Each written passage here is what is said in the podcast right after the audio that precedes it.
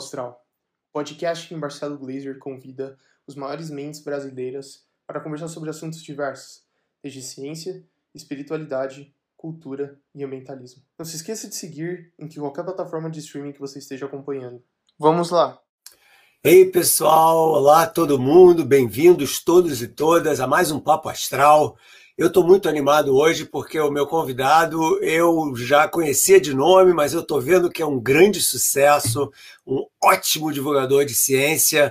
E cá entre nós, quando eu comecei essa história de divulgação de ciência no Brasil, em 1997, tinha alguma coisa e tal, né? Tinha o Ronaldo Rogério de Freitas Mourão, não sei se vocês lembram dele ou não, mas tinha pouca coisa, né? Então eu sempre achei assim que era uma batalha meio querendo subir contra a correnteza, mas pessoas como Sérgio, como Pirula, como Pedro Luz estão fazendo uma grande diferença no YouTube e eu fico muito, muito feliz de acolher essa geração nova, essa moçada, entendeu?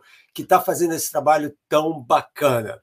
E o Sérgio, você não sei se vocês sabem disso, o pessoal do meu canal, o pessoal que segue ele, certamente sabe, mas ele é doutor em geofísica pela Unicamp, e é um cara que trabalha em pesquisa nessa área, principalmente na área de petróleo, mas eu acho, e ele vai dizer isso para a gente, mas eu acho que o trabalho dele mostra isso, que a paixão dele está lá em cima, está lá no céu, sabe? Então ele olha para baixo, petróleo embaixo da terra, mas a verdade é que ele está olhando lá para cima com o coração dele, né? Então eu acho que esse canal do YouTube que ele está trabalhando reflete muito isso, eu fico muito, muito feliz e sei também das lives dos foguetes. Então, sem mais esperas, vamos lá, Sérgio, entra aí e vamos começar essa nossa conversa tão esperada.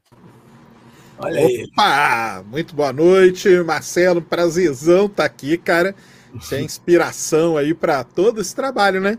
Todo esse trabalho, acho que não só eu, mas todo mundo que divulga ciência aí tem você como inspiração, suas colunas, a Folha, você foi a única pessoa que fez assistir o Fantástico, cara, só para ver sua série. Eu também, eu fui a única pessoa que me fez assistir o Fantástico. tá vendo só? E, e os livros tenho todos, e desde o do primeiro lá, Dança do Universo, né? E fomos lendo. E muito legal mesmo. Estava até falando aqui com o Marcelo, antes dele, dele entrar, em 2015, eu trabalhava ali na, no Centro Tecnológico da UFRJ, e ele estava lá numa semana de física, numa um dia de noite lá, passei lá para assistir uma palestra dele, até falei que eu falo no meu canal no finalzinho, nos meus vídeos, né? Que é a luta, luta contra a anemia na divulgação científica. E essa frasezinha eu roubei do Marcelo lá nessa palestra que ele falou isso. Tá então tá aí.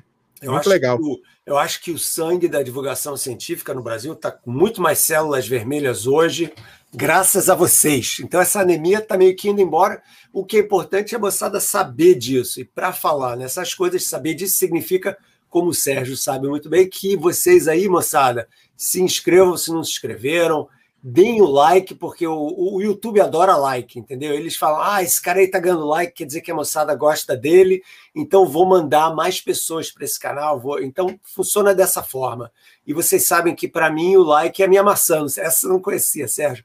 A maçã do professor, lembra daquela história? Ah, tá, tá, sei. Pois é, na nossa época digital do YouTube, a minha maçã é o like. Então, é Isso, tá moçada. Tá né? Vamos lá. E agora também tem uma novidade que o meu time está falando para eu mencionar para todo mundo, antes de mais nada, que é que a gente abriu uma conta no Telegram, que basicamente resume tudo que a gente está fazendo, o que a gente vai fazer.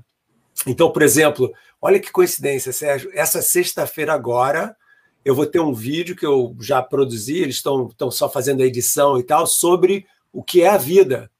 E eu sei que você acabou de lançar um, um, programa no seu canal sobre esses compostos orgânicos que foram descobertos. Ontem. Ontem. Então, então vamos falar isso. um pouco sobre isso. O que, que foi descoberto? No, no que Conta aí um pouquinho para gente. Isso, na, na, verdade saiu na Science né, da, da última semana aí a primeira detecção no espaço dos hidrocarbonetos aromáticos policíclicos, né? Que é uma coisa que o pessoal já tinha meio que identificado ali na, na década de 80 usando radiação infravermelha, mas não tinha aquela, aquela vamos dizer, identificação inequívoca, né, que a gente fala. Sim. E agora usaram aí o Green Bank, né, o radiotelescópio, hum. e nas ondas de rádio eles conseguiram detectar dois tipos dos hidrocarbonetos aromáticos policíclicos numa nuvem ali, naquelas nuvens escuras que a gente chama, né? A TMC1, que chama 430 anos-luz de distância. E os, os hidrocarbonetos aromáticos policíclicos seriam aí os precursores, né? Vamos dizer, né? Dos bloquinhos fundamentais ali para um dia, quem sabe, formar uma vida, alguma coisa assim. Então, uma descoberta assim impressionante, um negócio marcante, que é a primeira vez, né? Porque é o que até o pessoal escreveu. Os pesquisadores falaram no press release lá, o que antes era uma hipótese, agora é uma realidade, porque foi Isso. realmente identificado. E para moçada que não sabe disso, então, esses compostos orgânicos aí são anéis fechados, basicamente, né? Então, o carbono, o benzeno é um simples, né? Que tem lá o. tem seis átomos de carbono. Então, e é muito importante porque eles são parte de uma porção de outros compostos que são usados na bioquímica. Então, não é que ninguém achou vida, isso não é vida, mas é o fato de que, para para pensar, moçada, esses compostos orgânicos foram sintetizados no espaço. Não foi no laboratório do Zé, do doutor, né? Foi, no, foi sintetizado, ou seja, que as radiações espaciais infravermelho geralmente mais ultravioleta conseguem sintetizar compostos é, orgânicos que são, vamos dizer assim, as pecinhas de Lego para a vida né, mais complexa. Então, é um passo importante para isso. Né? E você fez uma coisa, você fez um comentário legal nesse vídeo, eu estava assistindo, você falou que isso não significa que isso seja vida, mas isso significa que se existe no espaço, podem ter esses compostos em outros planetas que podem ser a casa de talvez outras formas de vida. E aí você fez um comentário que eu, que eu achei, mas eu não sou muito você me pareceu um pouco cético com relação a isso. E eu sei que todo mundo adora falar sobre isso no meu canal, no teu canal. Eu, todo dia. Então vamos conversar um pouco sobre essa posição, porque eu acho que me parece, eu não sei a sua posição direito, mas me parece que ela é meio parecida com a minha. É igualzinho a sua, igualzinho. Ah, então, tá, então é igualzinho mesmo. Então, o pessoal, uma pergunta que todo mundo faz é: você acredita que tem a vida? A primeira pergunta assim: você acredita que tem vida no universo? Acredito, cara. Acho que até aqui no sistema solar, se brincar, a gente pode ter vida ali naquelas luas de Saturno, Encélado, Europa, tem muita probabilidade de ter vida. Uhum. Talvez microbiana, talvez algo bem simples e tal. Aí eles mudam a pergunta, mas e vida inteligente? Aí eu falo, opa, aí já é outra, uma é. civilização inteligente que se comunique com a gente e tal. Aí eu já tô, aí eu já sou na linha de você mesmo, entendeu? Aí eu já não. O pessoal vai lá, você acredita? Fala, cara, acredita, eu não acredito, entendeu? Ah, mas você tem certeza que não tem? Eu falei, não, também não é assim, né, cara? é, mas... Como dizia o Carl Sagan, né, que a ausência de evidência não é evidência de ausência, né? Então, Isso. obviamente, como a gente não tem informação, a gente não pode fazer uma afirmação concreta em uma direção ou outra, mas tem, uma, tem um choque de culturas, eu acho, nessa história. Se você fala com os físicos e com os astrônomos, eles têm um modo de pensar sobre isso muito diferente dos biólogos. Né? Os ah, físicos e astrônomos eles pensam muito em grandes números. Falam, cara, tem 200 bilhões de estrelas na Via Láctea, pelo menos, que em média tem cinco planetas em torno de cada uma, um trilhão, fora as luas, né? Júpiter tem mais de 60 luas, então está se falando aí de trilhões de mundos. Então, por que só na Terra?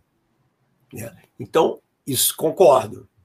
Possível se bem que esse, esse pulo, e isso eu também vou falar nesse vídeo na sexta, se chama abiogênese, o pulo da não vida para a vida, sem um engenheiro divino, estou falando aqui de processos que ocorrem naturalmente, é completamente misterioso ainda na ciência. Mas supondo que possa ocorrer, os outros pulos, cara, de você ter uma célula procariota para uma célula eucariota, que é o tipo de célula que a gente tem, para organismos multicelulares, para organismos multicelulares com órgãos diferentes, dinossauro.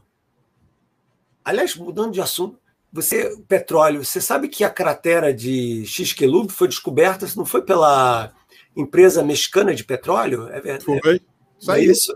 Chicxulub foi pela empresa de petróleo, isso aí. Tá vendo? Então, cara, os geofísicos trabalhando em petróleo são fundamentais para a história da extinção Opa. dos dinossauros na Terra. Isso mesmo. né? Então, mas de qualquer forma, então esses pulos todos de vida simples para vida complexa, para vida complexa e inteligente, são extremamente não reprodutíveis, não é uma coisa que sempre vai acontecer. Né? Então, beleza, Sérgio, fico muito feliz que você divida, porque isso também nos remete a uma posição muito central né, no universo. De uma, pelo menos de uma forma, de uma forma, não de uma forma geométrica, obviamente, mas de uma forma talvez de uma forma ética ou moral, né? Nós somos uma criaturas que somos capazes de pensar sobre o que está acontecendo. Isso é, é, fundamental. É, eu falo, né, que a vida, assim, como a gente, nossa, né, inteligente e tal, é uma equação que nós ainda não descobrimos todas as variáveis dela. Então, às vezes, outro dia, no final do ano passado, por exemplo, descobriram que, que a Lua ela teve um papel muito importante lá no comecinho, ela tinha um campinho magnético ali uhum. que durou um tempinho, e aquele tempinho que durou foi o tempo necessário para algumas dessas desses pulos que você falou aí acontecerem. Porque uhum. se não tivesse tido a Lua ali naquele tempo, você não teria aquele, aqueles pulos, talvez a nossa vi a vida como a gente conhece hoje, nós aqui, talvez a gente, a gente não existisse. Então, assim, é, é muita coisa, é muita, é muita variável. Uhum. Muitas a gente nem sabe ainda se tem, se não tem. Né?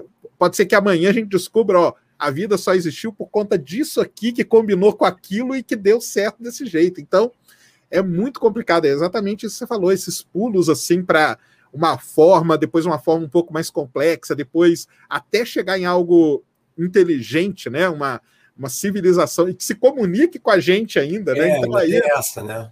Ainda tem essa, é isso mesmo. Não, mas, mas, é, mas é fascinante, tanto que a gente sabe que tem um pessoal que procura tem o pessoal que procura as bioassinaturas e tem o pessoal que procura as tecnoassinaturas, né?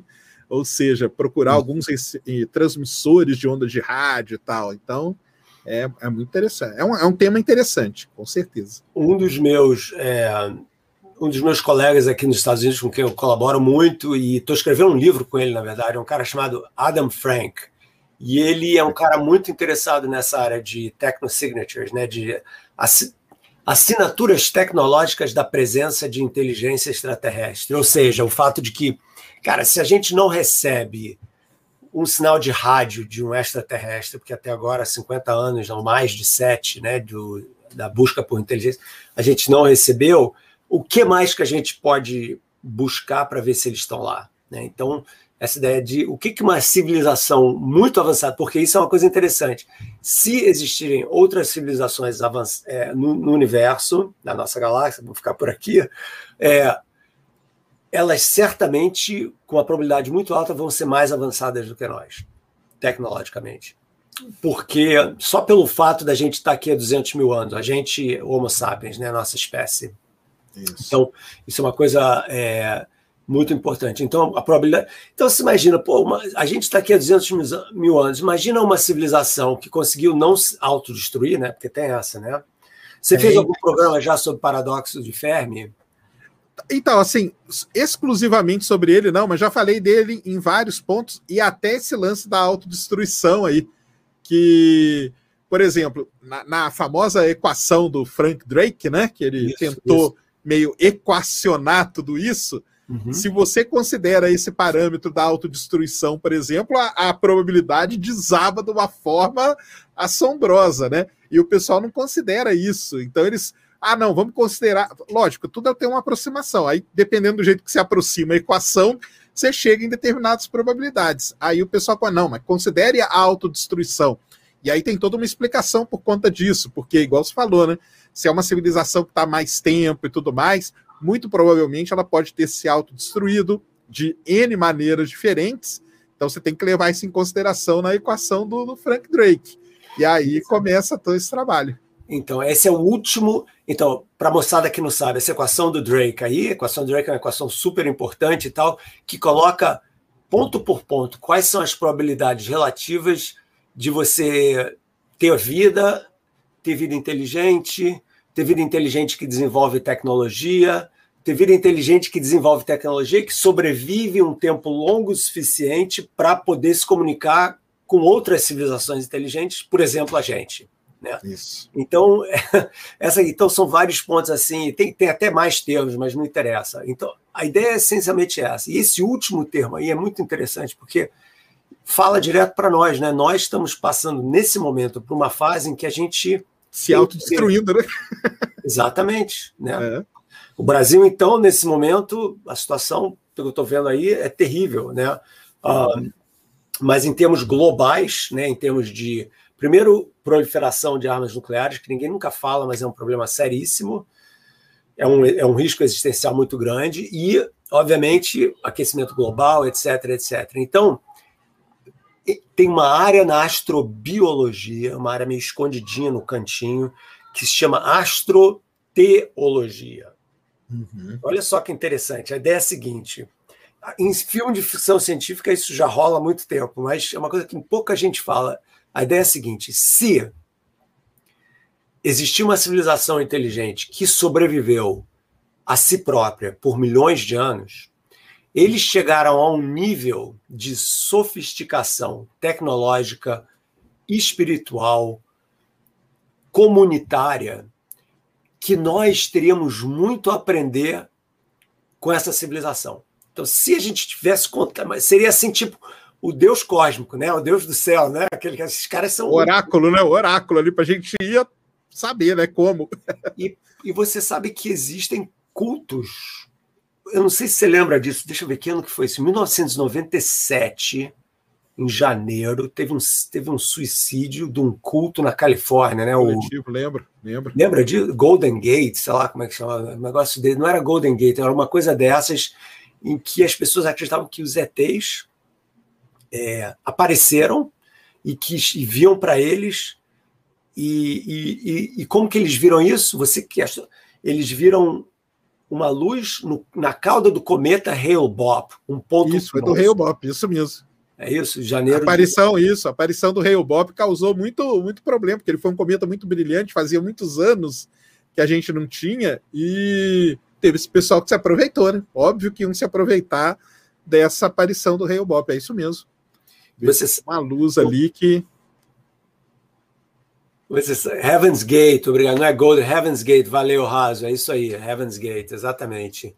É, e eu me lembro que eu pedi a minha mulher em casamento embaixo do Hale Bop durante o eclipse total da Lua. Eita, aí. Foi super celestial o momento ali e tal, né? Falou, não pode dizer não, cara, numa hora dessa, né, com esse momento pode. impressionante assim, não dá para dizer. Mas, Sérgio, pô, muito bacana. Conta um pouco assim dessa tua trajetória? Por que, que você resolveu não resolveu criar essa persona, né? Você criou uma persona live que é muito bacana, muito adorada por um montão de gente, né? E da onde que veio esse teu ímpeto assim? Fala um pouco sobre esse lado mais pessoal seu. Então, eu estava falando aqui, né? Antes, né, eu, eu sou de uma geração aí do, do Halley, né? De 86, né? Não tem só eu, não, tem uma galera aí que, que é dessa geração. O Salvador Nogueira, que você deve conhecer ah, também. Claro. E, isso é mais ou menos da minha idade, então na, é tudo bem na, na, geração do Halley ali, que foi um grande cometa, que a sorte do Halley é que não tinha rede social na época, eu brinco, viu? Porque, mas é, muita gente se decepcionou. Eu vi o Halley, eu morava numa cidadezinha bem pequena no interior de Minas, Viçosa, que é muito famosa pela universidade lá. Isso. E eu consegui ver o Halley, então eu vi o Halley e tal. O pessoal fala que ninguém viu, mas eu vi sim. e a partir dali eu comecei a gostar muito de astronomia. Comecei a ler, eu, tinha, eu tenho, tenho até hoje guardado tudo do Halley daquela época. Hum. E comecei a gostar muito de astronomia e tal. E aí comecei. Já comecei a fazer divulgação poucos anos depois. Eu escrevi um boletim astronômico que chamava Boletim Astronômico Aldebaran. Lembro direitinho. Comprei um telescópio com o Bernardo Riedel, o grande Bernardo Riedel, lá de BH, um, um, fabricante de telescópio muito famoso, tem no Brasil, cara, sim, sensacional, professor de física também, da UFMG, é um cara, assim, fora de série, e fazia observação, gostava muito da parte de observação. Observava ocultação de estrela pela Lua e hum. mandava os dados para aquela IOTA lá, que é uma associação que ela recolhe essas observações do mundo inteiro para melhorar ali, né, os relógios e tudo mais, né? A ocultação de estrela pela Lua tem um caráter ali científico. E aí chegou a época então de fazer faculdade. E eu escrevi uma carta para a USP, quem me respondeu à mão a carta, já até falei com ele, até no meu canal que eu levei ele, foi o da Minelli, Augusto ah, Minelli. que ótimo, conheço muito bem o da Minelli. Grande da Minelli, cara, grande é. da Minelli. Falou assim, cara, ó, faz o seguinte, não faz astronomia direto, não, faz física ou um outro curso, e depois você. Porque aí você não sabe como vai ser o dia de amanhã. Cara, cara, sim, sensacional. Eu falei, beleza. Aí fiz astronomia ali na, na UFRJ e tal, e passei em geofísica na USP, para estudar geofísica. E aí começou minha grande decepção, cara. Hum. Isso aí foi uma decepção terrível. Mas aí, óbvio que a culpa era minha, porque eu era um cara imaturo pra caramba, né? Cheguei ali, primeiro vi os astrônomos tudo na frente do computador. Já, já, já achei estranho, né? Cadê o telescópio? Cadê, né? cadê o telescópio? Cadê o telescópio? E aí o dia, o dia da minha, o turning point aí da minha vida foi o dia que ia ter um eclipse da Lua e tinha assim quatro, cinco astrônomos conversando e eu cheguei para eles e falei, pessoal, aonde que nós vamos observar o eclipse da Lua? E eles perguntaram, que eclipse? Aí eu falei, não, cara. não. Acabou que eu até observei com o grande Bosco, o Bosco era professor ali na USP, fui lá no observatório da Água Funda, do IAG, observamos e tudo mais. Mas aí aquilo ali, por conta da imaturidade, obviamente, né? Porque era outro mundo, viu, pessoal? Naquela época ali, era começo da década de 90, a gente não tinha esse tanto de informação, não tinha internet ainda, para vocês terem uma ideia. Então, eu não sabia qual era o trabalho do astrônomo direito, né? E... não fica olhando muito para a Lua, né? Não olha, não olha, né? E depois de muitos anos que, a gente, que eu fui descobrir isso. E aí acabou que eu fiquei na, na, área de geofísica mesmo, na área de petróleo. Aí fui trabalhar embarcado, é, procurando petróleo. Aí fiz mestrado na Unicamp, doutorado na Unicamp também. Trabalhei anos em empresas de petróleo, mas a astronomia eu sempre gostei. Então eu nunca larguei dela. E aí ficou ali. Então eu, eu criei um blog, postava notícia de astronomia e tal. Você que trabalhou em jornal sabe, né, qual era o grande problema que tem, né? O pessoal pega a notícia e coloca de qualquer jeito no jornal. Então, e aquilo ali ia me dando um negócio. Eu falei, cara, não é possível, cara. Pô, e eu lembro direitinho no, no ano do centenário lá do livro do Darwin, os caras me escreveram que o Darwin lançou um livro chamado, como que cara, Teoria da Evolução. Eu falei, não, cara, o livro dele nunca chamou Teoria da Evolução, cara. E pior, colocaram, fizeram um desenho do livro, eu não sei porque até hoje porque não pegaram a foto, e escreveram como se fosse o título do livro mesmo. Ah. E eu, e na época eu até escrevi para o jornal, falei, cara, não, cara, o livro dele não chamou isso, não, não tinha nada, não, não, era o nome do livro, né? E aí começou então, comecei a publicar notícias e tal. Aí chegou ali uma época, na verdade, eu, eu até meio que foi atrasado, porque de repente começou a mudar, né? O pessoal não queria mais saber de ler muito, né? Começou uhum. até o YouTube, né? O YouTube começou a crescer, até uhum. mesmo com a facilidade toda da internet, todo mundo tendo acesso, com celular e tudo, né? E aí o pessoal queria mais era ou, ouvir ou ver, né, um vídeo, né? Então o pessoal não queria mais ler. E aí em 2000, aí eu dei uma atrasada, confesso. E em 2015 eu criei o canal aí, que é essa até essa história aí. Um pouco antes de criar o canal, eu assisti a palestra sua ali na, na UFRJ. e em abril de 2015 eu criei meu canal. E antes eu já fazia, fazia com o pessoal do Astronomia ao vivo, uma galera muito legal, fazia programa com eles. A gente chegou a fazer uma live uma noite inteira transmitindo um evento super raro que era um eclipse triplo de luas de Júpiter. Uau. Então a gente acompanhou com telescópios espalhados pelo Brasil, um negócio muito legal mesmo. Foram, ah, foi a noite toda, a noite toda mesmo, desde a hora que Júpiter surgiu até de manhãzinha para poder ver os três eclipses ali acontecendo, que era um negócio assim que não acontecia há, sei lá, centenas de anos, sabe? Então. Sensacional. A gente fazia essas lives e tudo. Na época do, da New Horizons, lá, quando ela visitou Plutão, eu ainda não tinha canal, mas nós transmitimos as primeiras imagens que chegavam e tal. E aí abri meu canal e, vamos dizer assim, eu tive uma sorte de logo depois que eu abri o canal, os foguetes do Elon Musk começaram a dar certo, ah. começaram a voltar sem explodir. E eu comecei a transmitir o, hum. o, lançamento, porque o lançamento de foguete, vamos dizer assim, ok, é legal, né? Você vê lançar. Mas quando ele volta e pousa de pé, aí é um negócio incrível. Hoje. Com certeza. Com certeza. Hoje, já, hoje até ficou meio lugar comum, né? É. Mas, na época era um negócio assim, cara, era de explodir a mente, né? Pô, o cara lançou o foguete, voltou e pousou de pé. E logo que eu comecei o canal, começou a dar certo. E aí, então, eu fui meio crescendo ali junto com. Sensacional. E aí comecei a fazer live de lançamento e tal. Isso aí faço até hoje, não importa o horário, faço de madrugada. E a hora que for a gente transmite, o pessoal gosta pra caramba, é legal demais. E aí comecei a entrar na onda do YouTube, né? Então, eu tava até falando para você, né? Hoje eu posto vídeo todo dia, todo dia, sábado, domingo. Às vezes sai um pouco mais cedo, às vezes sai um pouco mais tarde, da noite mas eu tento manter ali por conta do, do próprio YouTube aqui, não? Igual estava falando no começo, né? O YouTube gosta de like, o YouTube gosta de interação, Exato. ele quer que você fique na plataforma. Então, quanto mais coisa você produzir, ele vai te dar um, um, um apoio, tipo, impulsionando melhor o seu conteúdo e tudo mais, porque ele quer gente aqui consumindo uhum. propaganda e tudo mais. É, é, é, é, o jogo, né? Com Eu certeza. falo, pessoal, não odeie o jogador, cara. Não odeie a gente. Odeie o jogo. Se você não gosta do que. O, é, o, é o jogo do YouTube, é esse. Ah, mas você colocou ali um clickbait. Eu não uso clickbait. Às vezes eu coloco alguma coisa assim, vida, tal. Até o lance da vida em Vênus, lá depois a gente pode falar da Focina, né? Eu podia ter colocado vida em Vênus, mas não colo... teve canal que fez isso. Acabou que eu não coloquei. Mas eu não repudio o cara que colocou, porque o jogo do YouTube é esse. Sabe Nós uma coisa? Pode eu ir. acho que não é em termos de estratégia de divulgação científica, contanto que o conteúdo seja honesto e seja preciso, eu acho que a, essa é a guerra do mercado, entendeu? Você é. olha para vários outros canais super sensacionalistas aí sobre mil assuntos diferentes e tal. Eu acho que se você consegue atrair mais pessoas para um canal de qualidade como o seu, cara, eu acho que meio que vale, entendeu? Não é clickbait, é tipo, pessoal, vem discutir esse assunto. Vida em Vênus. Aí você fala, sim ou não? Aí você, bom, essa fosfina aí, acho que não dá mesmo, entendeu? Mas, mas por outro lado, é um assunto super fascinante e tal. Quer dizer, então acho que, que, que vale a pena. Olha só, a gente eventualmente daqui a pouquinho vai abrir para perguntas uh, da moçada aí e tal, porque tem, uau, a gente está quase duas mil pessoas assistindo a gente, que é muito ah, bacana.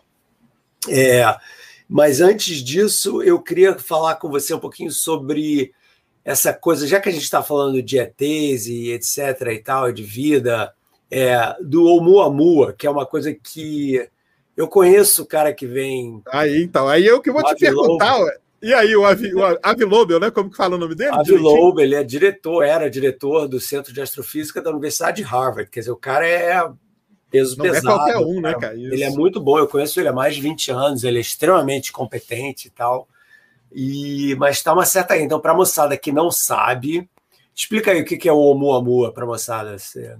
Então, pessoal, lá em 2017, os astrônomos ali do Pan-STARRS, né, que é um telescópio que procura objetos que passam perto da Terra, descobriu um objeto que tinha ali pelos parâmetros orbitais, a velocidade e tudo mais, ele não era um objeto do nosso sistema solar, ele era um objeto que vinha de outro sistema planetário. Aí deram o nome dele, o, Moamua, né? Eu, eu, eu falo o Moamua, né? O pessoal que, que é um nome lá é, do Havaí, né? Uma homenagem a, a, uma, a uma língua havaiana, porque ele foi descoberto, Panstar fica lá, né? No Havaí e tudo mais. E aí é o seguinte, né, pessoal? Quando descobriram que ele não era desse nosso sistema solar, ele era de outro sistema planetário, começaram várias e várias especulações, a gente pode dizer, né? E aí, que objeto que é esse? Será que ele é um asteroide? Será que ele é um cometa? E o pessoal começou todos os telescópios apontando para ele. E o que meio que mudou a história dele foi que ele começou a ter um comportamento meio estranho, né? Ele, ele meio que se comportava que nem um asteroide, mas de repente, quando ele estava ali meio que perto de Saturno, alguma coisa ali, ele deu uma acelerada, se comportando igual um cometa. Só que a gente não via cauda, a gente não, né? Os astrônomos não viam cauda no, nele. Então, como que ele acelerou? O que, que aconteceu com ele? Uhum. E aí, pronto, né? Isso aí abriu, aí abriu o leque mesmo para várias coisas. Então, uhum. logicamente, veio a, a pergunta: será que não é uma nave alienígena mandada, né? Por uma civilização dessas para o nosso sistema. E aí começou toda uma grande. Vários estudos, né? Tá, assim, a quantidade de artigos científicos que tem sobre o Oumuamua é um negócio impressionante. E tem que ser mesmo. Uhum. E aí depois, logo depois, né, foi descoberto o Borisov, que é um cometa interestelar também. Uhum. E hoje já tem até estimativas, né, de que o sistema solar seja visitado aí por muitos desses objetos.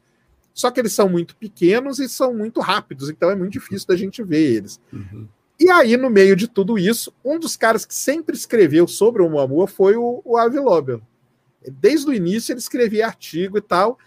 E aí que entra esse papo, né? Ele entrou numa de falar que é uma nave que veio de outra civilização. Escreveu até um livro agora, né? A primeira evidência, né? De uma pois é. civilização é. alienígena tal. E aí, Essa é a história do Momu. Agora é. conta pra gente a história dele. Pois é, eu, eu, eu confesso que eu fiquei meio surpreso com isso, porque o Ave, ele até então tinha credencial, assim, realmente 100%, né? É, mas ele podia até ter escrito os artigos, eu acho que você pode especular. Especular é fundamental em ciência, né? Contanto que seja uma especulação com boa base, vamos dizer assim, com fundamento conceitual razoável. E como você não sabe, a gente não sabia, não sabe, especular é uma coisa bacana, porque você pode abrir caminhos para novas descobertas meio inusitadas. Então, até aí. É, só, te, só te interrompendo, um pouco antes teve a estrela, né? Lembra lá, tá, da Tabita Boyajian, né? A estrela de Teb, que a gente chama, que dentro do, do artigo principal lá que ela escreveu, ela coloca lá uma das explicações pode ser a tal da esfera de Dyson que está ocultando. Só que ficou ali, tipo, é, é uma especulação, mas uhum. me, dentro do artigo ela não foi tratada como a principal, que acho que é a diferença do que o Avi Loeb fez, né? É, exatamente. É a questão da ênfase, entendeu? E, na verdade, esferas de Dyson, aí, para quem sabe do que, que é, são altamente instáveis. Então, o desenho gravitacionalmente, uma esfera de Dyson não é uma boa maneira de você e o próprio Freeman Dyson, que foi um dos meus mentores, na verdade, ele, ah, é, ele, ele, ele falou que ele não queria ter o nome dele associado a essa ideia dele. Ele meio que. Mas o que você pode ter, em vez de ser uma esfera de dados, você pode ter um, um, um que ele chama de uma. Como é que eu vou falar isso em português? Um swarm.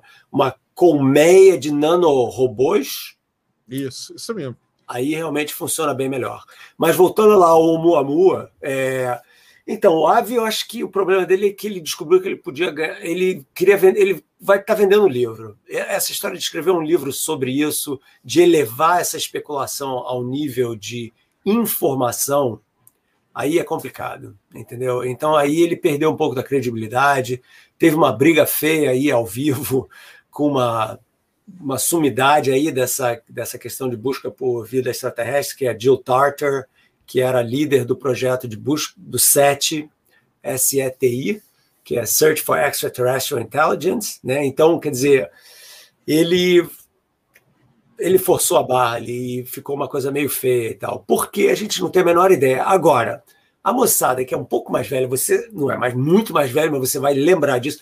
Quem viu 2001, o filme 2001 Odisseia no Espaço, ou leu o livro, eu não tenho a menor dúvida que no inconsciente do Avi Loeb, essa imagem do monolito, você lembra disso? Então, claro. no, no, filme, no livro que é bem melhor, mas vamos falar do filme, tinha lá um monolito, entendeu? Que era um negócio meio assim, preto. Isso. Isso aí. Um negócio meio assim, essa é meio uma, uma, uma portátil. Bem, bem, bem igual uma murraça tem um aí, né? então, então ele, ele, basicamente, esse monolito era uma era um objeto que foi deixado aqui na Terra por uma inteligência extraterrestre daquelas que sobreviveu milhões de anos a si própria, voltando àquela nossa conversa no início, né? para meio que gerar inteligência no ser humano. Essa essência. Então, nós somos um experimento em genética evolucionária desenvolvida por esses, por esses, por esses ETs através dessa pedra. Agora, tem muitas cenas no filme em que a pedra está viajando perto de Saturno e não Isso. sei que. No livro, na verdade, desculpe, no filme é Júpiter, no livro é Saturno. Isso. E tal, e está andando pelo espaço, e como ela não tem uma esfericidade, ela vai meio assim, né, fazendo. E eu tenho certeza que o cara. Ele se baseou, né? É. Mas vem cá, uma pergunta: qual, qual que é a visão que os pesquisadores aí têm dele? Como que tá? O pessoal chega a conversar? Como que é? Que que Eu acho que, infelizmente, não está muito bem. Eu ah, acho é? que É, eu acho que ele está pisando na bola um pouco, porque ele está sendo muito uh, arrogante, entendeu? Nesse sentido, entendeu? Foi por isso que ele discutiu com a outra. Então, uma coisa é você falar, olha, isso aqui é uma especulação, é uma coisa que é uma, uma é muito, muito pouco provável, mas é interessante da gente especular. Por que não, né? Afinal de contas, a Voyager 1 e a 2, duas sondas humanas, né, que nós fizemos, estão fora do sistema solar. Então, de repente, tem um ET lá, sei lá onde que ela está agora, que olha, esse deve ser um objeto feito por alguma outra civilização inteligente, e eles iam estar certos. Nesse caso, se eles verem, né, eles iam estar, 1, eles iam estar certos. Mas nesse caso, eu acho que o problema dele é a intransigência. Ele tá, ele meio que está acreditando nisso como uma espécie de quase astroteologia, voltando novamente à nossa conversa, entendeu? Entendi. Eu acho meio perigoso isso para ele profissionalmente. Mas ele ele está estável, quer dizer, não é uma coisa que vai acabar com a profissão dele ou com a carreira dele, mas eu acho que na comunidade ele está sendo visto com olhos meio passados, assim, entendeu? Entendi. Interessante. É meio é estranho isso. Mas, de qualquer forma, eu vou guardar aqui, ó, moçada, o Homo a uma do Marcelo, tá aqui. Tá? E aí, você tem um, Olha legal. Flow aí. Valeu, Flow. É, e vamos então, pessoal, porque o meu time está falando que devem ter perguntas, né? Pô, tem mais de 2 mil, quase 2.100 pessoas. Ó, legal. 2001, 2000, ó, 2001, ó, 2009. Tá vendo? Tá vendo? Ó, passamos, passamos. É, certamente devem ter algumas perguntas bem legais para a gente. Então, pessoal, vamos nessa. Olha lá, Valdinei, olá. Por acaso, já se pensou em estudar algum tipo de paleoastronomia para investigar vidas mais antigas no cosmos? Hum. O que, que a Perseverance está fazendo? É isso aí. Tá lá, né? Tá lá. Perseverance, eu, eu acho que se, se tiver a tal da rocha ali que deu indícios ali da órbita de Marte, vai ser uma, uma mudança bem grande, né? Se encontrarem ali os estromatólitos mesmo no delta ali da cratera Jezero, vai ser uma. Então, traduzindo, o seguinte: a resposta é sim, já está se fazendo isso, e a Perseverance, essa sonda que está lá em Marte, ela tem vários equipamentos diferentes. Uma delas é uma pequena brocazinha para poder né, fazer uma perfuração bem, bem, bem rasa e tal, mas para justamente procurar nessa cratera que ela posou, que, se não me engano, tem gelo, né? Ela posou numa região que tem. Uma... Não, não, ela tem uma. É um antigo. antigo, um antigo rio, é um antigo Sim. lago, Sim. e ela tem um delta, né? Um, um delta, delta, é, um, é uma foz, é a foz de um rio. Beleza. Tipo delta, delta do rio Nilo ou foz do rio Amazonas, né? E por que, que ela pousou ali, justamente?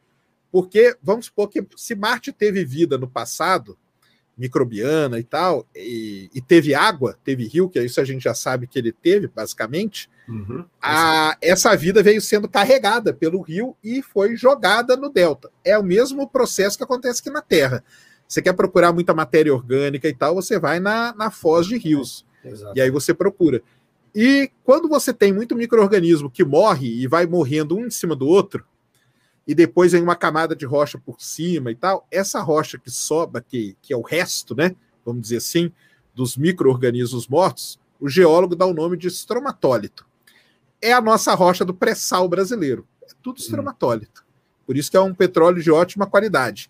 Hum. E aqui na Terra a gente tem, aqui no Rio de Janeiro, no estado do Rio, a gente tem Lagoa Feia, bem bonito, que é bem hum. parecido com o de Marte num lago lá na Austrália, no antigo lago, né, num lago extinto, que é bem parecido com onde ele pousou também, lá em Marte. Então, qual que é a ideia dele? Ele vai com um equipamento, vai tentar analisar um pedaço do delta, porque o delta lá, em... qual que é a vantagem de Marte, pessoal? Marte é um planeta morto, então as coisas estão preservadas como elas eram há 3 bilhões de anos atrás. Aqui na Terra não dá, porque todo dia está re reestruturando a crosta. Lá em Marte, não. Então o delta está ali preservado. O rover vai chegar ali perto, vai encostar ali e vai ver se realmente é. A pergunta que o pessoal faz é a seguinte: ah, mas se você fala que é, por que, que precisa o rover? Não, não é que é. É que da órbita de uma, a rocha, né? Se eu falar assim, ah, tal coisa é feita de plástico, ah, você vai entender que é só plástico. Mas a rocha não é assim, porque tem muita coisa misturada ali. E da órbita, a assinatura espectral, que é o como responde ali o sinal dos elementos químicos, tem uma, tem uma dúvida, tem uma incerteza. Agora, o, o robozinho encostando lá, essa incerteza vai ser sanada ou não. Então é isso que nós estamos esperando ele fazer.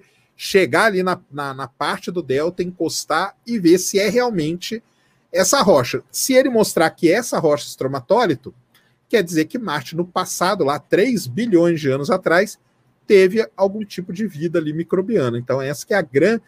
Esse é o objetivo da missão mesmo, né? É descobrir com isso. Com certeza. Com então, certeza. Então, é... A missão é essa. E é, para responder a pergunta do rapaz aí, é uma, é uma missão paleoastronômica. Porque paleoastronômica. exatamente a ideia é essa: você encontrar não fósseis exatamente, mas restos que podem ser identificados como matéria orgânica, que são esses estromatólitos aí que na Austrália, por exemplo, aqui eu não sabia no Brasil, mas na Austrália na Austrália está cheio deles que datam a origem da vida na Terra mais ou menos 3 bilhões e meio de anos ou antes, né? Antes a gente não aí. tem ideia, mas é por aí. Então, a ideia então, pessoal, é que Marte quando era jovenzinho, agora não, uma droga, mas quando Marte era jovenzinho, tinha água líquida. Daí você tem os leitos dos rios, dos lagos, os cânions que são incríveis, né? Então, se tinha água, tinha carbono, e de repente pode ter, poderia ter tido alguma forma de vida, e essa é ideia, que seria fantástico. É, vamos ver o que, que vai rolar aí. Vamos lá, pessoal, mais uma pergunta. Marcel Campos, olha só, atenção, pessoal, antes de eu falar qualquer coisa, Marcel, fica aí. Eu estou indo para o programa dele agora. A gente legal, tem. Eu vou juntar. e eu estou indo para o programa do Marcel. Então, Marcel, pessoal, 9 horas da noite de Brasília. Vai lá no canal do Marcel que eu vou estar tá lá no papel que o Sérgio está aqui como convidado. Ok, pessoal? Então não se esqueçam disso. Se vocês pudessem escolher um planeta para visitar no sistema solar, qual seria e por quê? Abraço aos dois, pô, parabéns. Caramba, Sérgio, fala aí, qual seria o lugar que você gostaria de visitar no sistema solar? Essa é boa essa pergunta. Eu tenho, eu tenho curiosidade, pela, pela minha profissão, por ser geólogo, Marte porque lá é um, é um campo para geologia, um negócio incrível. As imagens que chegam aí é, é sensacional. Mas, por outro lado, talvez alguma lua ali de, talvez Europa, Encélado, talvez.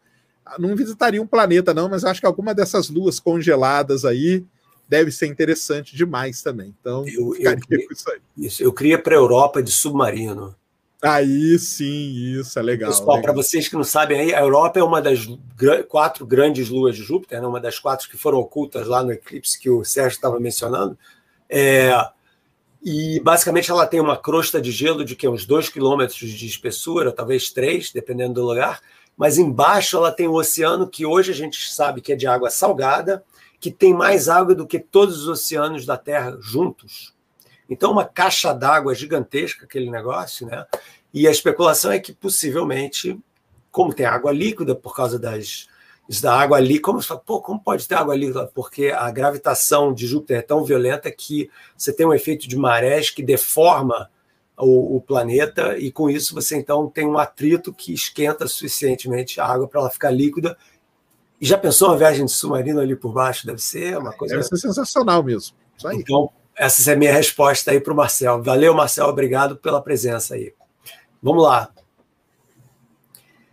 William, valeu, salve, salve, meus ídolos. Perguntas como o que há dentro de um buraco negro e existe vida fora da Terra são bem comuns. Que outras perguntas geram debates acirrados no mundo da astronomia? Abração.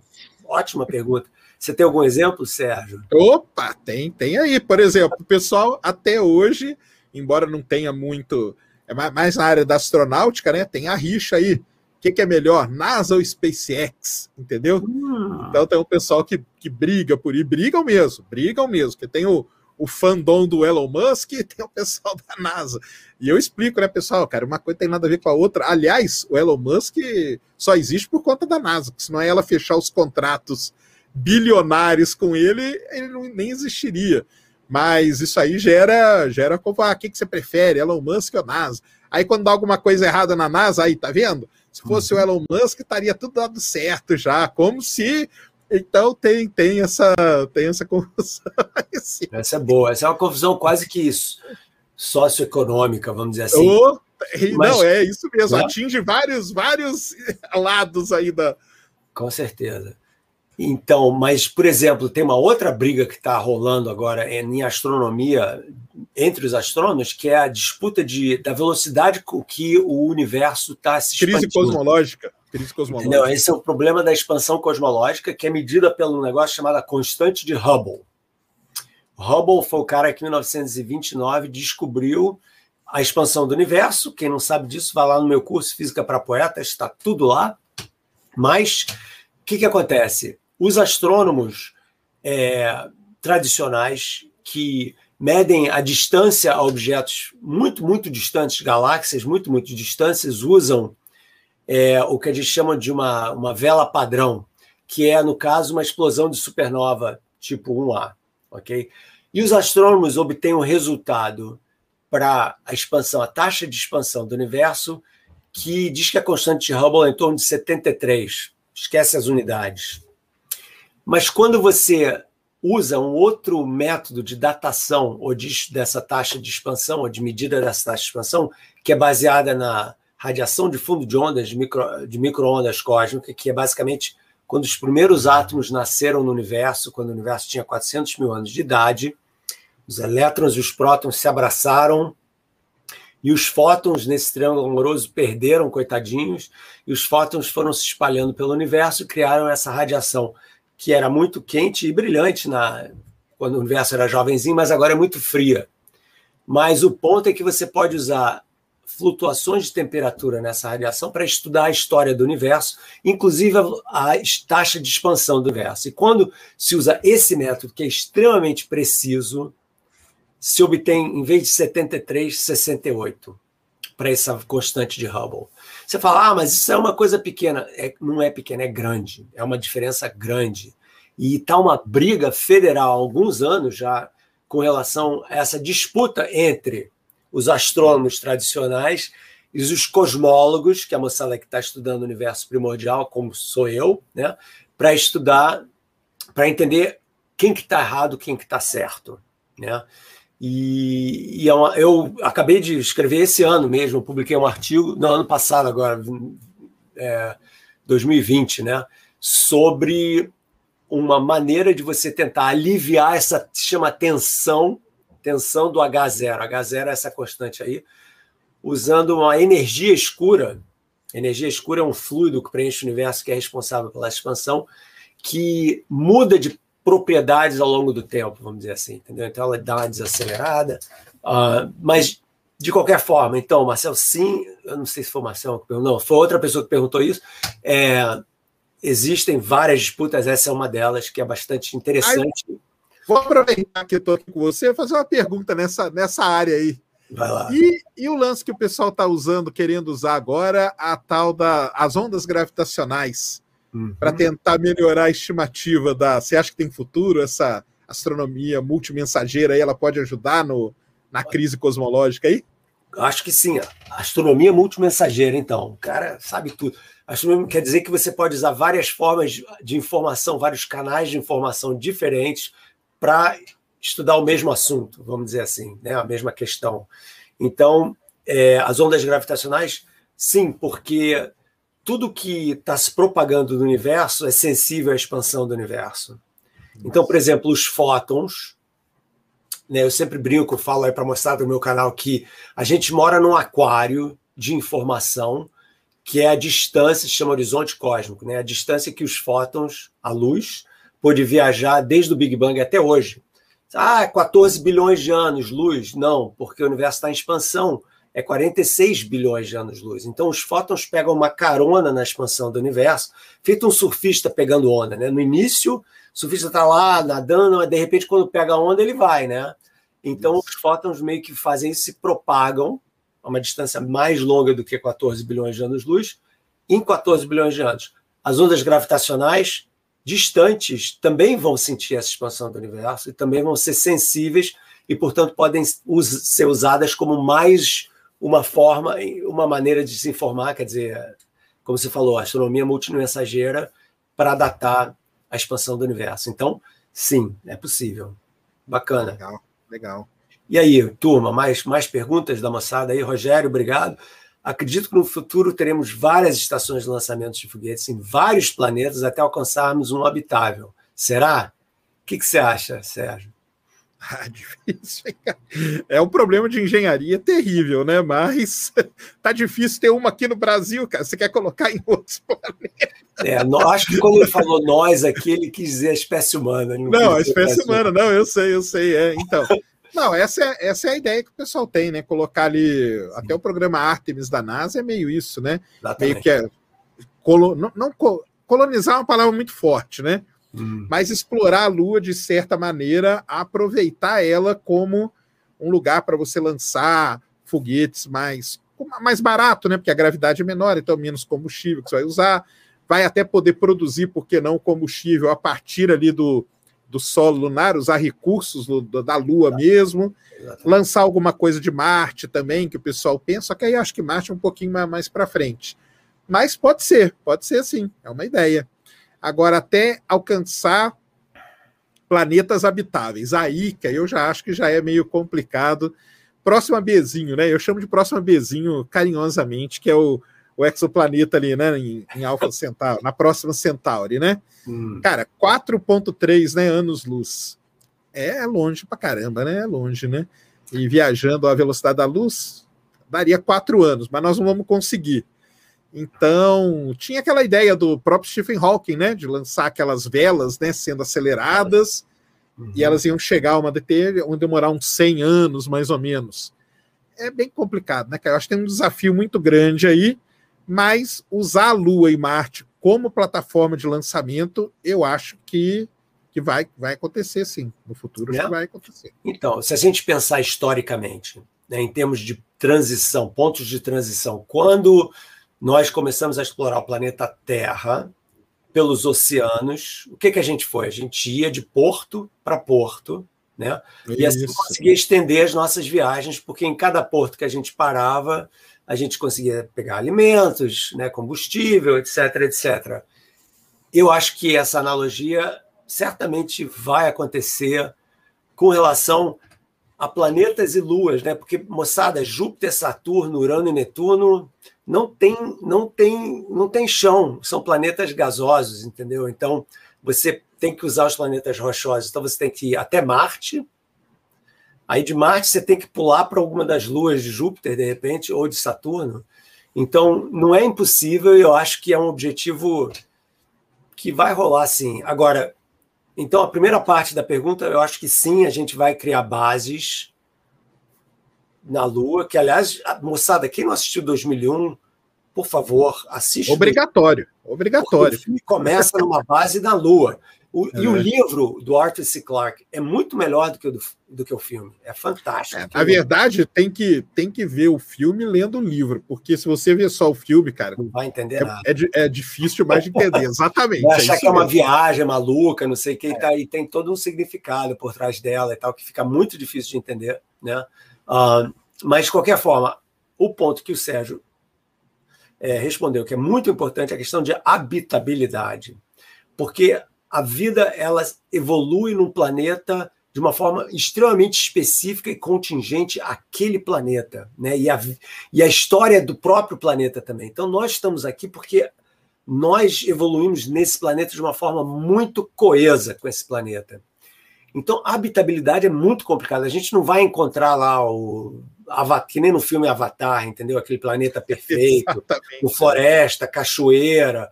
Isso daí vai ser muito, muito pouco provável. Então, habitabilidade é uma outra conversa. E quando você fala aí da próxima Centauri, né? O, o Sérgio estava falando, pô, 4,3 anos luz de, de distância, né? Então, se você fala oi, né, vai demorar quatro anos e meio para chegar lá, né? E o cara fala, oi, de volta, já são nove anos. Então, mesmo na velocidade da luz, essa conversa não rola. E se você viajar é, na nossa espaçonave mais rápida que a gente tem agora, pô, 50 mil quilômetros por hora, rápida pra caramba, demora em torno de 100 mil anos para chegar lá. É, 100 mil anos para chegar na estrelinha aqui do lado, cara. Aqui do... Ou seja, viagens interestelares são complicadas. É um negócio complicado mesmo. E, e outra lance né, desse de habitabilidade, você estava falando, é uma coisa que uhum. pouca gente presta atenção. A maior parte desses exoplanetas que a gente descobre em zona habitável, pessoal, eles são travados com a estrela, ou seja, um lado deles está sempre a estrela ali torrando e o outro lado está numa situação bem complicada. Então, é isso que o Marcelo falou aí. Não, você não vai chegar lá e vai ser esse mundo maravilhoso, cachoeira. É complicado, é uma situação bem extrema, na verdade. A grande verdade é que o universo é extremamente hostil à vida, moçada. E a gente, extremamente hostil à vida. A gente vive numa casquinha aqui. Se você pegar a Terra e, a, e visualizar a Terra como se fosse uma maçã, a atmosfera é a casca da maçã, moçada. É aquela coisinha super fininha, entendeu?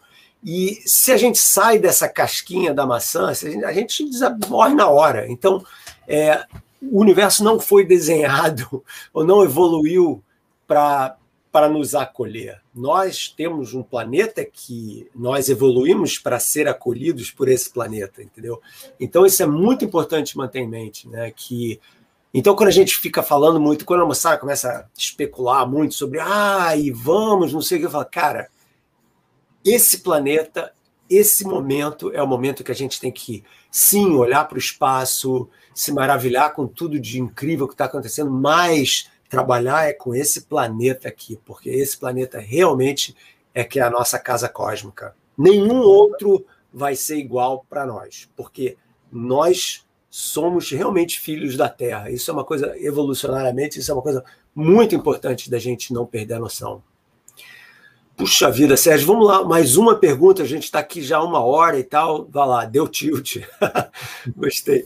Professor, qual é a sua opinião sobre alguns casos de inconsistência de redshift de algumas galáxias, como a NGC7603. Li o livro do ARP e achei muito intrigante essa discrepância que ele diz como não cosmológica. Ah, esse cara daí, eu não, eu não conheço essa discrepância, mas eu conheço esse nome. Esse cara daí, ele não acredita na expansão do universo, se eu não me engano.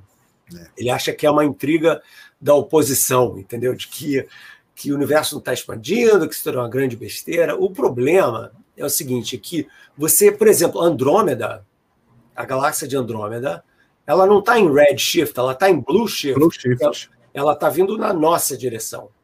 Então, eu não sei exatamente a história dessa galáxia específica, mas existem muitas galáxias que estão se aproximando da nossa galáxia. Mas então... é aquele lance da, da escala que a gente olha também, né? Porque dentro do nosso grupo aqui de galáxias, né? A gravidade que está dominando ainda, né? Então tem, tem coisa se aproximando e se escapando, né? Agora, esse lance aí é, é, é bem interessante. Muita gente pergunta isso. Ah, você fala aí toda hora que o universo está expandindo, mas Andrômeda está se aproximando. Não, mas a expansão a gente tem que ir numa outra escala, né? Esse, acho que é isso que é importante a gente ressaltar, né? Uhum, exatamente. Então, então, por que, que o sistema solar não está expandindo? Então, por que, que a galáxia não está expandindo? Porque os efeitos locais da gravidade dominam a expansão universal. Então, é, uma, é, uma, é, um, é um cabo de guerra, entendeu? Um está puxando para um lado, o outro está puxando para o outro, mas Andrômeda está perto o suficiente da Via Láctea para que a atração gravitacional entre as duas vença, vamos dizer, o que a gente chama desse fluxo cósmico que é o fluxo cósmico da expansão das galáxias que realmente está indo e tal. Entendeu? É como se você tivesse um rio, você tem lá as rolhas né, flutuando no rio e tal, então essa daí é o fluxo cósmico, mas aí você tem um redemoinho local ali que prende uma ou duas rolhas ali que ficam rodando assim. O que, que aconteceu? Elas não estão mais no fluxo cósmico porque tem uma atração local que está fazendo com que elas fiquem presas ali. É mais ou menos isso. Então, existem desvios. Eu não sei se é o caso dessa galáxia aí, realmente, mas outra, outra coisa fundamental é a seguinte, moçada: a expansão do universo que é vista astronomicamente não é a única maneira, maneira da gente saber que o universo está expandindo. Existem várias outras maneiras que não tem nada a ver com a expansão que a gente vê em astronomia. Por exemplo, a, a, a radiação de fundo cósmico, as, propriedade, as propriedades da temperatura são totalmente consistentes com o universo em expansão. Né? a abundância dos núcleos mais leves de, uh, deixa eu ver, deutério, deutério lítio, isso mesmo. É, hélio 3 e hélio 4 e lítio 7, que são os, os átomos mais leves, todos são calculados usando cosmologia no universo de expansão e casam exatamente com a observação da abundância desses elementos no universo. Então, eu acho que essa cruzada aí de que o universo está expandindo, a gente tinha que virar a página, entendeu? E, e aceitar que sim, está expandindo, não só está expandindo, mas está com pressa por causa da energia. Acelerado. Beleza, temos mais duas perguntas. Eu, eu acho legal falar também, pessoal, que na ciência, assim, não é, a gente não se pega numa coisa só. Hum. Então, igual o professor falou, o Marcelo falou, cara, a gente tem um conjunto de diferentes evidências que levam para esse mesmo resultado, que é a expansão do universo. Ah, mas o fulano lá falou que, cara, tudo bem, naquilo ali e em todas as outras coisas. Aí ele vai quebrando ali as, então, isso é muito importante. Na ciência, a gente tem sempre um conjunto. É a mesma coisa eu, que eu brinco, pessoal, eu falo. É igual quando a polícia chega para investigar um caso de um assassinato. Ela não olha ali só o corpo, ela começa a olhar tudo. Não, mas a porta aqui, mas o negócio. Isso. É o que a gente faz em ciência, cara. A gente não olha só uma evidência, a gente olha um conjunto. Todos os. Tem uns que estão mais fortes, tem outros que são menos, mas no conjunto de evidências a gente mostra que o universo está expandindo. É isso aí. É isso aí. Puxa vida, a gente tem muita coisa para falar, Sérgio. Por exemplo, para falar de matéria escura é exatamente assim também. Mas o Vinícius, vamos ver, Vinícius, vamos lá. Quanto tempo para a gente ter essa confirmação sobre a possibilidade de vida em Marte? São 10 anos mesmo? Vocês são feras demais? Marcelo convida Bibi Bailas do Física e Afins Merecemos. Você conhece? Eu não conheço. Conheço, legal demais. Convida ela, que ela é muito, muito boa, muito boa. Bacana, vamos sim. Muito boa. Estou numa cruzada, não sei se você tem visto aí, Sérgio, para promover o, as mulheres na ciência do Brasil, mulheres brasileiras, então, tanto as mais estabelecidas quanto as mais jovens. Tal. Então, uma coisa. Bibi Rainha, Mayumi, está falando do meu time aqui. Então, beleza, valeu. É, olha, com relação à, à questão de vida em Marte um, a Perseverance pode, se der muita sorte, pode descobrir alguma coisa assim que é inequívoca, né? E que já seria uma espécie de. Mas mais bacana ainda, eles estão recolhendo amostras. Isso. São eles que estão recolhendo ou são um projeto chinês? Agora, não, são eles, eles, é. Que o vão Perseverance voltar. vai, isso, vai voltar. O Perseverance levou um sistema ali, né? O Sample Catching System, que chama, ele vai escolher determinados pontos, vai armazenar nos tubinhos, e lá por 2030 vai uma missão da Agência Espacial Europeia que vai pegar esses tubinhos, vai colocar dentro de uma nave e vai voltar para a Terra. Aí sim vai ser tipo a batida no martelo mesmo, tá? Que se teve, pode ser até existe um pessoal até que defende a ideia de quem sabe nessas amostras que a gente vai tirar de lá, porque não pode vir algum tipo de fóssil. Tá? Então é uma coisa que existe até essa ideia aí. Agora, ela daqui, cara, eu acho que até o final do ano, quando ela vai estiver ali andando pelo, pelo delta do, do rio ali que eu falei, né, que está dentro da cratera, assim, se, se, a gente não puder bater o martelo, vai ser lá para os 90% de chance, porque se ela encontrar esse tipo de rocha, lembrando, pessoal, que o equipamento dela foi treinado nos estromatórios aqui da Terra, da Austrália principalmente, tá? Então, o equipamento está calibrado aqui para poder encontrar a mesma coisa lá. Se ele encontrar essa mesma coisa, se bater ali, basicamente nós já vamos ter definido isso. Quando as amostras vierem, aí vai ser só mais uma confirmação em cima disso. Então, é, a coleta de amostra vai demorar um pouquinho ainda, mas acredito que esse ano ainda ela chega ali no, no, no pé da, do Delta, tá? Para poder começar a explorar isso aí. Que reparem isso, moçada. Pô, que coisa fantástica que a gente está falando aqui, né? Pô, é um Fantástico. robô, um robô construído por poeira de estrelas com autoconsciência tá lá no outro planeta, né? Porque se você parar para pensar, a gente inverteu a história é, do, do, do, como o planeta recebe coisa do espaço, raio cósmico, asteroide que cai, cometa que cai, tudo cai aqui, né? Agora a gente está invertendo, a gente é a gente é que está enviando para fora, entendeu? Esses, esses objetos para explorar outras regiões. Isso é uma coisa absolutamente incrível, uma amostra de, de solo marciano que pode ou não ter é, Indícios, né? É, o pessoal até chama vestígios de vida antiga. E só para completar o negócio do Perseverance, hoje à tarde mesmo eu até fiz uma live que o Perseverance vai ter o helicóptero Ingenuity, né? Que ele chama, o pequeno helicóptero, e dia 8 de abril está marcado o primeiro voo dele em Marte. Já definiram até o local onde ele vai voar, definiram hoje à tarde, o JPL fez uma, uma conferência lá, eu transmiti a live deles. E um outro equipamento muito legal também, que é o MOXIE, que vai respirar o ar marciano, que é rico em CO2, vai quebrar essa molécula e vai tentar produzir O2. São, são três coisas sensacionais. Uma é encontrar vida, um helicóptero que a gente pode voar em Marte, imagina, daqui a alguns anos, e com um helicóptero grande voando lá. Hum. E a terceira coisa, produzir oxigênio na superfície marciana, o que abriria aí sim a grande possibilidade do ser humano um dia ir para lá e poder usar o recurso, né? Porque o grande problema é você fazer uma nave com oxigênio para você respirar para levar para Marte, a nave vai ficar economicamente inviável. Uhum. Essa que é a ideia deles, é produz o oxigênio lá. Então, se tudo isso der certo, realmente vai ser sensacional. É o que você falou mesmo. Nós estamos num, num momento assim impressionante. Então reparem isso, mas quem acha que ciência não tem graça tem que acordar desse sono profundo aí, porque como você pode não se maravilhar com o que está acontecendo nesse momento, né? Exato. E, e o que é mais incrível é que com a internet a gente tem acesso a essa informação toda assim rapidinho, né? Então é uma coisa muito, muito bacana mesmo. Quando eu estava na escola e o Sérgio também, a história era meio diferente, entendeu? A gente tinha que ralar aí na biblioteca, entendeu? Tirar fotocópia, pegar livro, entendeu? As coisas mudaram muito e, pô, moçada, vocês têm que aproveitar esse momento e fazer. A ciência do Brasil precisa crescer muito. Eu estou muito preocupado com o que está acontecendo no Brasil. Quando você olha para a China, quando você olha para a Índia, quando você olha para Israel, para os Emirados Árabes, obviamente para os países da Europa, todo mundo está lançando sonda para a Lua, para Marte, e o Brasil, cara, o, proje o projeto especial brasileiro não está bem, né? E poderia estar muito, muito melhor. O que não falta é talento né, no nosso país, e mas o que falta é essa visão de que o Brasil pode ser um país que tem habilidade de competir com esse mercado aí, que é uma coisa que, infelizmente, a gente não está vendo.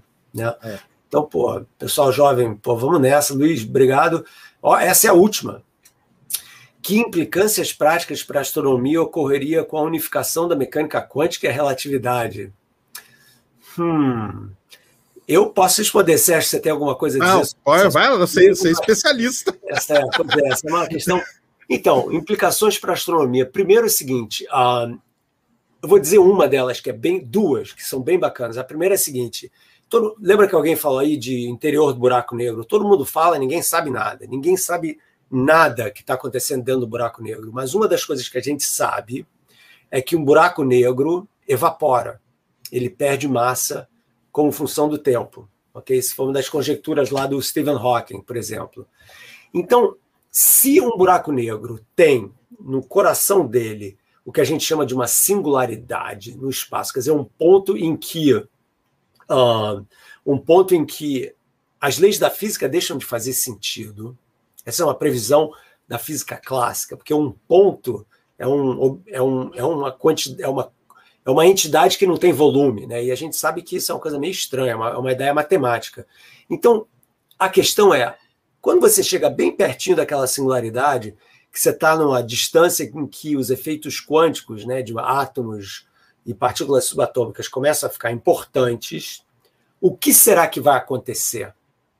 Com aquele objeto? Será que ele vai evaporar e esse buraco que vai aparecer ali desaparece? Será que ele vai ser uma passagem para um outro ponto do universo? Travessa, né, para outro lugar? Né?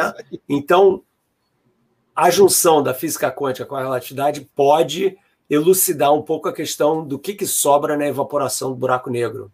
Tem até um princípio chamado princípio da censura cósmica, que foi desenvolvido pelo Roger Penrose, cara que ganhou o prêmio Nobel ano passado, né?